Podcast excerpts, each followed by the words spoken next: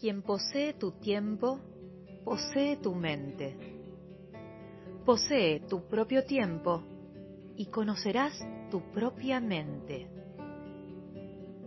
Coordenadas sensibles según el calendario maya. Comenzamos ayer a recorrer el camino del mago. Son 13 días para alinearnos con el presente, para vivir cada momento y reconocer nuestro poder personal, nuestro don. Hoy, 13 de abril de 2020, la energía del águila lunar azul nos propone el desafío. Y dice así, polarizo con el fin de crear, estabilizando la mente. Sello la salida de la visión con el tono lunar del desafío. Me guía el poder de la realización.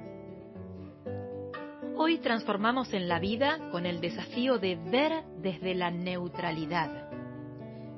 El sello del águila representa la función racional, la creación de la mente, la capacidad de ver más lejos o más allá de lo evidente, lo tangible. Es la imagen del vuelo espiritual, de la imaginación, del conocimiento superior, a la que se llega por la elevación personal. Es la mente nítida y clara. Águila tiene la capacidad de elevarse por sobre una situación y lograr una perspectiva más amplia, lo que le aporta una mirada objetiva. Hoy se ubica en el segundo peldaño de este recorrido, en el tono lunar, que propone identificar las polaridades, los extremos, las dificultades que se pueden presentar e impedir el logro de nuestro propósito, que en este caso es el de estar presentes en el ahora y apropiarnos de nuestro tiempo, de nuestros ritmos.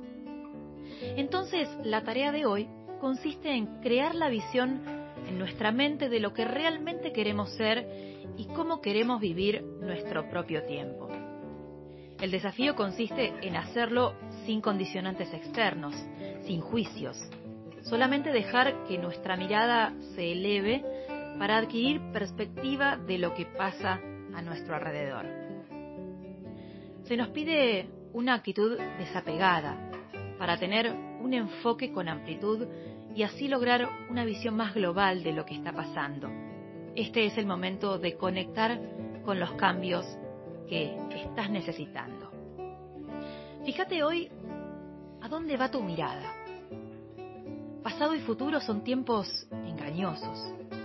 Te llevan al anhelo de tiempos que fueron mejores, a repetir circunstancias tristes, a mantener estados como la depresión y la frustración así como también a alimentar ansiedades y preocupaciones. Pone atención a esos lugares donde tu mirada se estrecha y se encierra en opiniones, creencias, ideales, para poder flexibilizarlas y abrirte a las infinitas posibilidades que te ofrece la vida. No todo lo que dice tu mente es tan así como parece. Por esto es necesario centrarla darle un objetivo, una ocupación, para poder conectarte con la realidad de una manera más natural y fluida. Todos somos co-creadores de la realidad y lo que vivimos está fuertemente ligado a los pensamientos y emociones que tenemos al momento de vivir ese momento determinado. Por lo tanto, si te involucras fuertemente en una situación, en un conflicto, por ejemplo, si perdés el foco, se te nubla la vista y dejas de ver y percibir mucho de lo que también está pasando.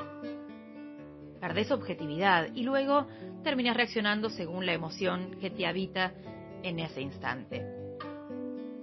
Elevarte, tomar distancia, no involucrarte, tampoco significa asumirte por sobre las cosas y las personas, sino que esa distancia, ese vuelo, es el que te permite ampliar la mirada y verte dentro de un contexto, entendiendo cuál es tu rol en ese momento.